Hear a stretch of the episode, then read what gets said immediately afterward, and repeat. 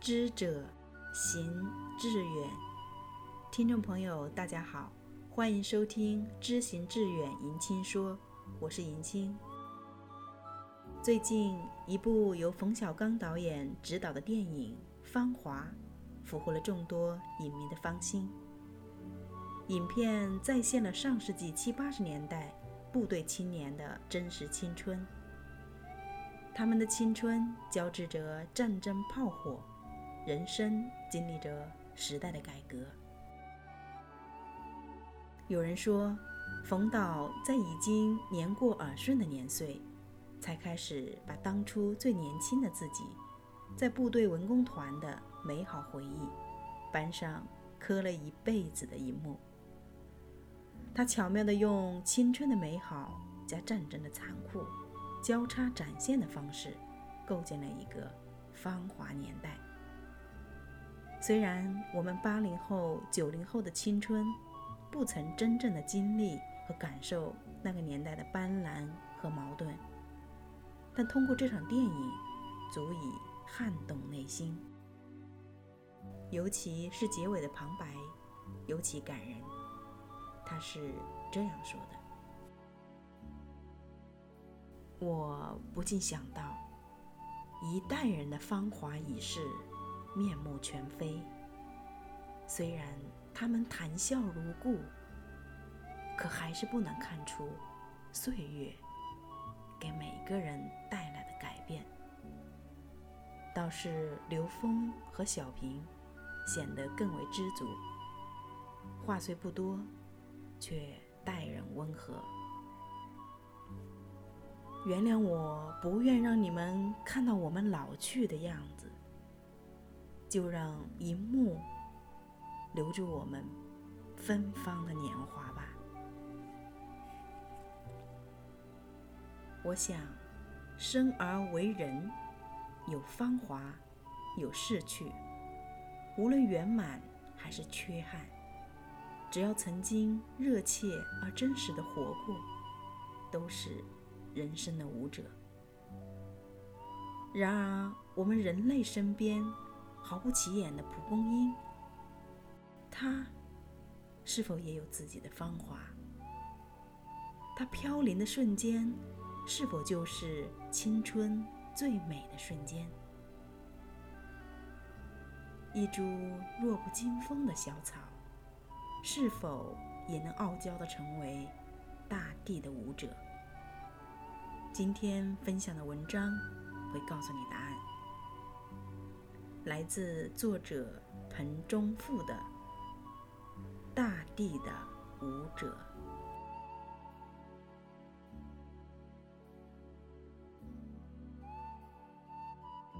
记得小学语文课本中有一首诗歌叫《植物妈妈有办法》，其中提到了蒲公英。蒲公英妈妈准备了降落伞，把它送给自己的娃娃。只要有风吹过，孩子们就乘着风纷纷出发。儿时的我喜欢玩蒲公英，喜欢看蒲公英的花絮在空中轻舞飞扬。蒲公英生长在山坡、草地、沟渠。路边，春天开花，形状像灯笼，因而乡亲们又称其为灯笼花。到秋冬交替之际，蒲公英的整个花冠由黄变白，只要有风吹过，哪怕是些许的微风，那些种子都会义无反顾地离开母体，奔向新的栖息地。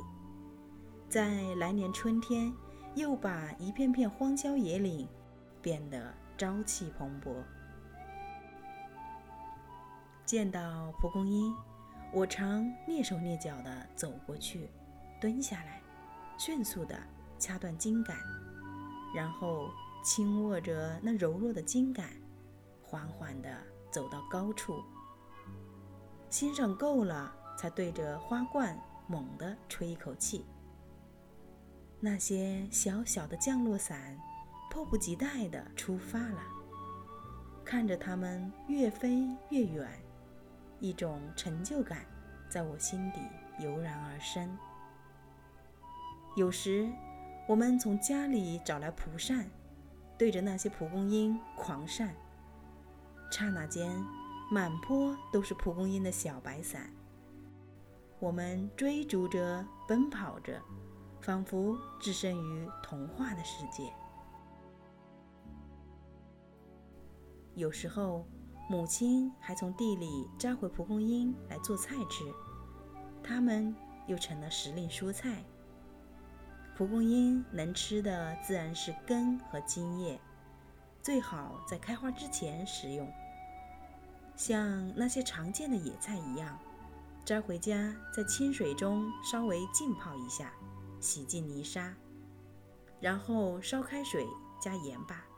放入蒲公英，焯水约半分钟去苦味，捞出来切成丝儿，再加蒜末、酱油、醋、糖、辣油调味即可。这就是凉拌蒲公英了。这道菜味道很不错，略苦而爽口。蒲公英洗净后也可生吃，入口咀嚼略苦，但后味儿。却是甜的。蒲公英又名黄花地丁，为菊科多年生草本植物，是常用中药材，其营养成分极为丰富。李时珍《本草纲目》说，蒲公英有乌须发、壮筋骨的作用，性寒，味甘苦，有清热解毒。消肿散瘀、理湿退黄之功效，是草中的真英雄。小草芳菲独自妍，秀英流翠悄无喧。相思脉脉涓涓意，续舞春风花满天。蒲公英。看似平凡，在诗人和画家的笔下，却充满了生命的活力与张力。它药食两用，还可观赏，可称得上是大地的舞者。